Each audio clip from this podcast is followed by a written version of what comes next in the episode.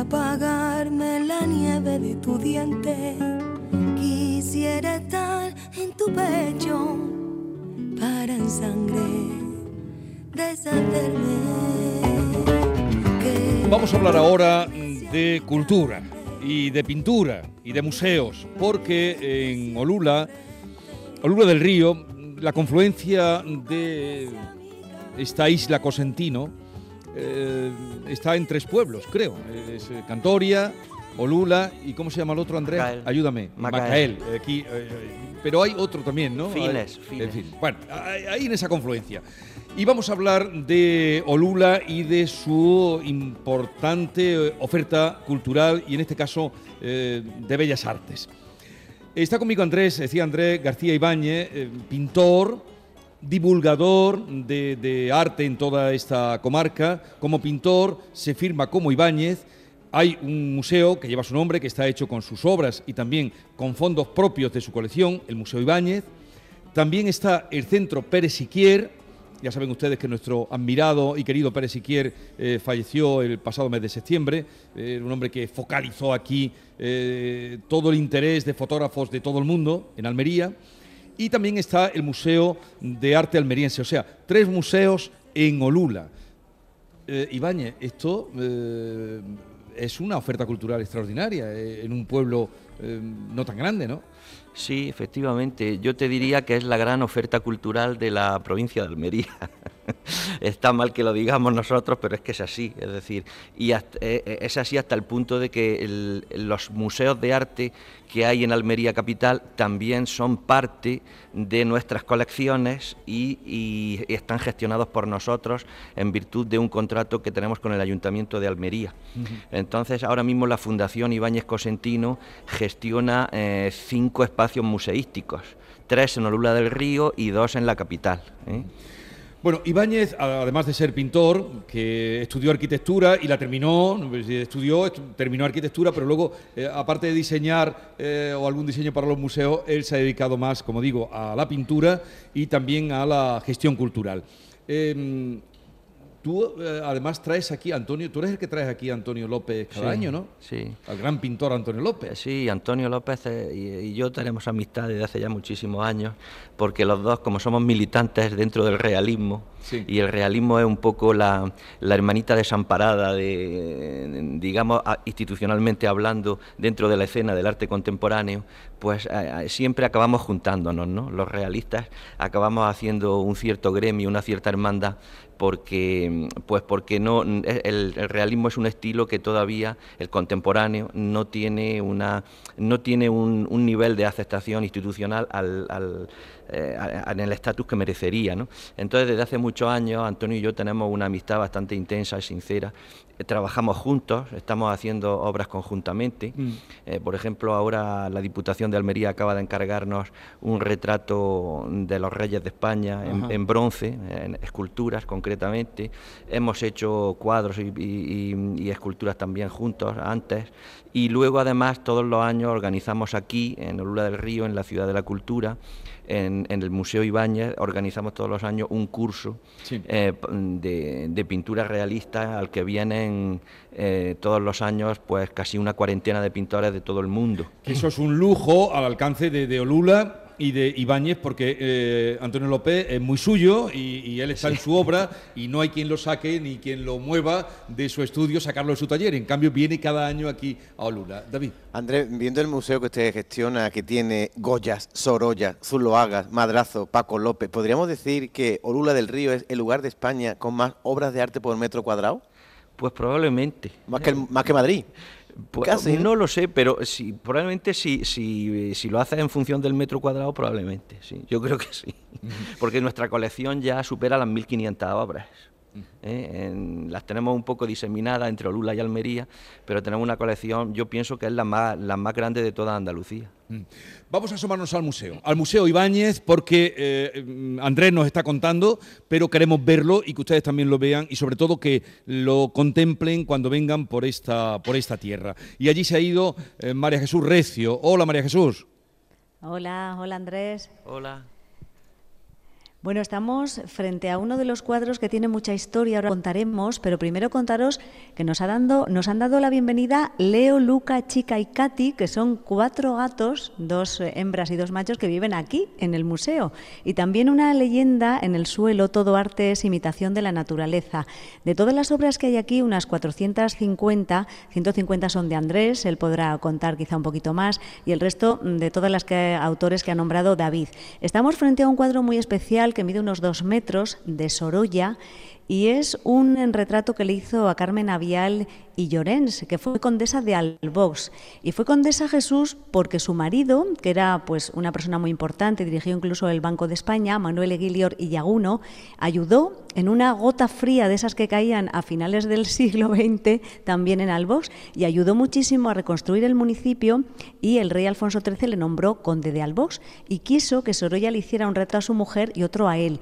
Estamos en 1905 y vemos ahora el retrato majestuoso de esta mujer de la altísima sociedad con un eh, vestido envolvente y nos acompaña para contarnos un poquito más de cómo es el museo Pedro Simón, es uno de sus empleados. Hola Pedro.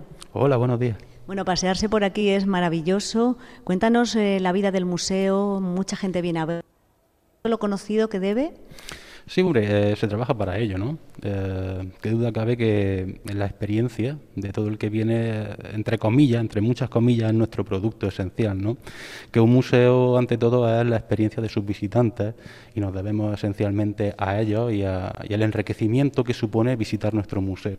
Bueno, tenéis 1.200 obras inventariadas. Eh, ¿Hay posibilidades de ofrecer todavía mucho más? ¿no? El museo tiene que seguir creciendo. Sí, hombre, hay que ser ambicioso. Siempre hay que ser ambicioso y más en un entorno, hombre, tan privilegiado como este. ¿no? Eh, hablo de privilegio en cuanto al disfrute de este museo, al disfrute de este continente de arte y esencialmente a, lo que hemos comentado antes, ¿no? a las experiencias que se pueden vivir desde aquí de dentro. ¿Qué experiencias son las que se lleva la gente que visita el museo? ¿Qué os dicen? Bueno, normalmente el comentario que, obtenemos, eh, casi del 100% de los visitantes, es sorpresa, ¿no? O sea, la frase literal viene a ser, eh, no nos esperábamos algo como esto precisamente aquí, no esperábamos un, un museo, pues un museo coqueto, bien arregladillo, pero eh, como que la dimensión misma y la exposición viene a ser sobrecogedora, ¿no? absolutamente inesperada. Bueno, hemos descrito primero un cuadro para iniciar esta conexión. Podemos hablar un poquito ¿no? de otras obras en las que haya que fijarse sí o sí cuando vengamos de manera más detenida. Sí, y casi una mañana completa precisarían los grabados de Goya, ¿no? Eh, comenzaríamos con los caprichos, ¿no? una serie completa, donde bueno, Goya pone de manifiesto rompiendo con las tendencias esenciales del arte de su tiempo. Eh, bueno, una serie de, de grabado donde expone una, una, crítica social y, una, y un posicionamiento, por qué no decirlo, respecto a la sociedad en la época en la que a Goya le toca vivir. ¿no? Esencialmente, muy, muy básicamente, viene a ser un, denuncia de, los usos y abusos de, de, las clases dominantes en su época, como son aristocracia y clero, aunque también hace gran referencia, digamos, a, la, a las costumbres, a las tradiciones y a todo lo que él consideraba como un lastre y una eh, una falta, una carencia de, ilustración y de raciocinio por parte del pueblo llano, en la época en la que le toca vivir. Bueno, Pedro es... Eh, trabaja aquí desde 2005, es de Olula del Río precisamente. Eh, los vecinos, en el pueblo, la gente más cercana, la gente de Almería, de la comarca, ¿conocen bien el museo? ¿Lo visitan? La gente que es más cercana, digamos que son cada vez más asiduos ¿no? y son reincidentes en la visita. ¿no? también hombre, aprovechan un poquito eh, cada ocasión, cada visita, cada evento, ¿no? Pues para visitarnos y para eh, fidelizarse, ¿no? Eh, en cuanto a eso se refiere. Bueno, pues, pues este pequeño paseo Jesús por el museo, un placer a esta hora. Disfrútalo, disfrútalo el Museo Ibáñez con los fondos del pintor Andrés Ibáñez que está aquí con nosotros y hemos ido a visitarlo. ¿Desde cuándo está abierto el museo, Andrés? Pues mira, eh, hubo una, primera inauguración en el año 97, finales del 97, de la primera fase del edificio y la inauguración definitiva del complejo, vamos, de, lo que es ese, edificio, el complejo del Museo Ibáñez, no de la Ciudad de la Cultura, sino del Museo Ibáñez, es de febrero del 2000. Eh, dos. Desde entonces han pasado ya pues 20 años. 20 años. Pero, mm, Andrés, ¿y ha merecido la pena porque tú podrías haberte ido a hacer tu carrera como pintor, Claro. o como gestor cultural, Sí. o como arquitecto y optaste por quedarte aquí en, en- en Olula. Ah, La prueba de que no te ha ido mal o no ha ido mal tu, tu labor, porque está, eh, ahora vamos a hablar del Museo Pérez Siquier también, y, y el otro del Museo de Arte Almeriense, y todo el trabajo que tienes, y la colaboración con la Fundación Ibáñez Cosentino, haber creado esa fundación. Mm, ¿Por qué decidiste quedarte aquí? Mira, en no decidí quedarme aquí, no es exactamente eso. Yo, yo he tenido una carrera internacional y todavía la co- conservo en parte mm, relativamente importante, en- sobre todo en el Reino Unido, en el mundo anglosajón, que es lo que me ha permitido mm, difundir mi obra, venderla bien. Y, eso- comprar obra. Claro, y comprar obra de otros, obra que en algunos casos eh, cuesta mucho. ¿no? Ya, ya. Eh, em, eh, lo que pasa es que yo voluntariamente decidí volverme aquí a mi tierra, no para hacer un museo, porque tampoco quería hacer un museo, sino para trabajar con la luz de mi tierra y para trabajar con, con el clima de mi tierra, porque después de estar en Pamplona eh, casi ocho años lo necesitaba. ¿no? Y, y la- lo que pasa es que la proyección de mi obra ha sido básicamente internacional, es Ujú. decir, primero con un contrato que tuve con la Halcyon Gallery de Londres y más recientemente con exposiciones individuales en museos como el Museum de Hagen de Alemania, que es uno de los grandes museos de arte contemporáneo de Alemania, o el Centro de Arte Contemporáneo de Perpiñán. Es decir, que en mi carrera eh, es básicamente internacional y dentro de- del realismo contemporáneo pues tengo mi huequecito, ¿no? Entonces, mm, digamos que lo del museo es és eh, algo que la vida me ha traído. Yo no quería ser gestor cultural y de hecho, de hecho ahora estoy consiguiendo ya dejar de, Liberarte. de- dejar de serlo. Liberarte y volver a la pintura. Claro, porque nuestra fundación tiene ya grandes profesionales, especialmente nuestro director Juan Manuel Martín, que, que lo lleva todo para adelante, es, doctor en historia del arte y es eh, una persona de una valía, de una categoría extraordinaria. ¿no? Ah. Entonces yo estoy empezando a liberarme de la gestión cultural, que es, que es uno de mis objetivos, porque yo esencialmente soy pintor. Andrés, no sé si voy a desvelar ahora aquí un secreto en directo. Eh, nuestra compañera María Jesús se ha, de- se ha detenido delante de un Goya, pero hay un magnífico Sorolla eh, en, el, en el museo que creo que lo compraste tú de tu dinero.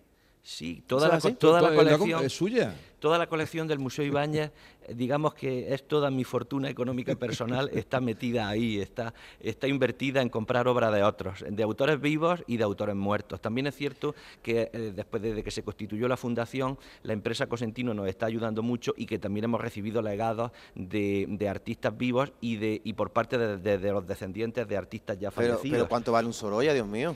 Pues, Cuéntamelo. pues, pues mira, pues ese Pero cuadro... Eso no se pregunta, David. Eso- pero, mm, ese cuadro hoy vale más de 3 millones de euros. Vale, Lo que a pasa es que yo ahí. tuve la suerte de comprarlo por muchísimo menos. ¿no? Ahora ya, ya, ahora ya no podría. Pero qué obsesión de hablar de, de dinero. Estamos hablando de arte y de cultura. Hombre, que si yo pudiera comprarme un Sorolla, digo, a ver si me da con las monedillas que tengo en el A ver, bolsillo. eh, me has dado muchísima alegría. Ya sabía eh, que se había creado eh, y lamenté mucho eh, Pérez Siquier porque me pareció uno de los andaluces precla- preclaros que tenemos, artista, eh, como persona. lo admiré mucho cuando lo traté y lo entrevisté.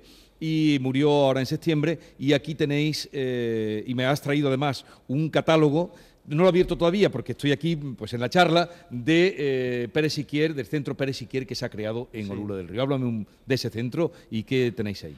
Pues mira, eh, nace también de mi relación con Carlos, porque Carlos ha sido para mí como un padre y yo he sido para él como un hijo. Recuerdo en el, en el velatorio, en su fallecimiento, que sus hijas me decían, dice, mi padre no tuvo hijos, dice, pero después te encontró a ti. no tuvo hijos varones, pero te- después te encontró a ti. La verdad es que hemos tenido siempre una relación maravillosa, ¿no? Y él me ha aconsejado en todo. Y en un momento determinado, pues eh, me dijo, ¿qué vamos a hacer con mi, con mi archivo? Él acababa de ceder a Reina Sofía el los materiales de AFAL, las correspondencias Sí. históricas de aquel grupo y tal. Y yo le pregunté, pero, pero tu archivo, tus negativos no los has cedido. No, no, no, no. Y me dice, ¿qué vamos a hacer? Y yo le dije, pues mira, si nos cedes tu archivo, te hacemos un museo y un centro. Y, y desde la fundación nos liamos la manta a la cabeza, ¿eh? Eh, Santiago, Alfonso y yo, y tiramos para adelante. Y, hoy es una maravillosa realidad porque el Centro Pérez Siquiera es el único museo de fotografía que hay en España. Es verdad que la fotografía está entrando ya en todos los museos de arte contemporáneo, pero no hay ningún museo exclusivamente dedicado a la fotografía y mucho menos además que sea un centro de estudios consagrado a uno de los grandes clásicos modernos de la historia de la fotografía española como es Pérez Siquier. Carlos es el padre de toda la fotografía moderna española. Toda la fotografía eh, que nace en España desde los 70 hacia acá tiene su origen en él. O sea, Carlos eh, de alguna forma eh, abrió todos los caminos de lo que hoy es en todas sus vertientes la fotografía creativa, la fotografía de autor en España. Es el padre de todas las fotografías modernas. Mm. claro, ahora lo entiendo. Cuando mm. ya te he visto aparecer y hemos hablado, porque yo decía, pero el Centro Pérez Siquier, ¿por qué en Olula? Porque porque y claro, es porque estabas tú ahí y, también la Fundación Ibáñez Cosentino. Así Pues enhorabuena eh, y está siendo visitado, supongo, ¿no? Muy, muy visitado. De mucha gente. El Centro Pérez Siquier, viene gente de toda España a visitarlo, porque no solamente está la obra de Carlos Pérez Siquier, está también, eh, hay una colección de, de, fotografía española de autor muy importante desde los años 20 hasta hoy, en la que están representados todos los grandes fotógrafos de la historia de España, todos los premios nacionales. Esa, esa colección se aglutina de, de dos de dos colecciones, una es la que yo he ido haciendo también, eh, hay una parte de esa colección que, que, la he hecho yo, y otra parte es la colección de los fotógrafos de AFAL, eh, que, ha, que AFAL era el movimiento que, creó, que, creó que creó y trajo aquí a los grandes fotógrafos, eh, efectivamente. a pues, a todos los grandes En esa época todos tenían veintitantos años, eran jóvenes y eran los mejores fotógrafos de España, y Carlos los aglutinó a todos. Falces pues, también, que tenemos que nombrarlo. Falces, claro. es posterior. Pero fue luego también, hizo mucho. Oriol, por... Chomer, Oriol Maspons, Ricardo Terré, es decir, eh, eh, en Cualladó, toda esa generación que en los 50 tenían veintitantos años, que después han sido todos los premios nacionales y tal, pues a todos los aglutinó Pérez Siquier. Y entonces todas las fotografías vintage de época que tenía de todos esos autores, Carlos también las ha cedido a la Fundación mm. y, nutren esas salas dedicadas a la historia de la fotografía española. Bueno, pues eh, Andrés Ibáñez, me alegro mucho de coincidir contigo y de que estés aquí ahora que te liberes para pintar y sobre todo de lo próspera que ha sido la Fundación Ibáñez Cosentino eh, y muchas gracias por este catálogo que me traes, que me ha hecho muchísima ilusión y más para el verano. Gracias, eh, hombre, es, muy veraniego. de los tres tomos que hay, que hay publicados es el más refrescante. Es el más refrescante. Por, eso te lo he traído. Eh, me alegro muchísimo de, verte y, y, nada, enhorabuena por todo lo que habéis conseguido y estáis haciendo. Gracias.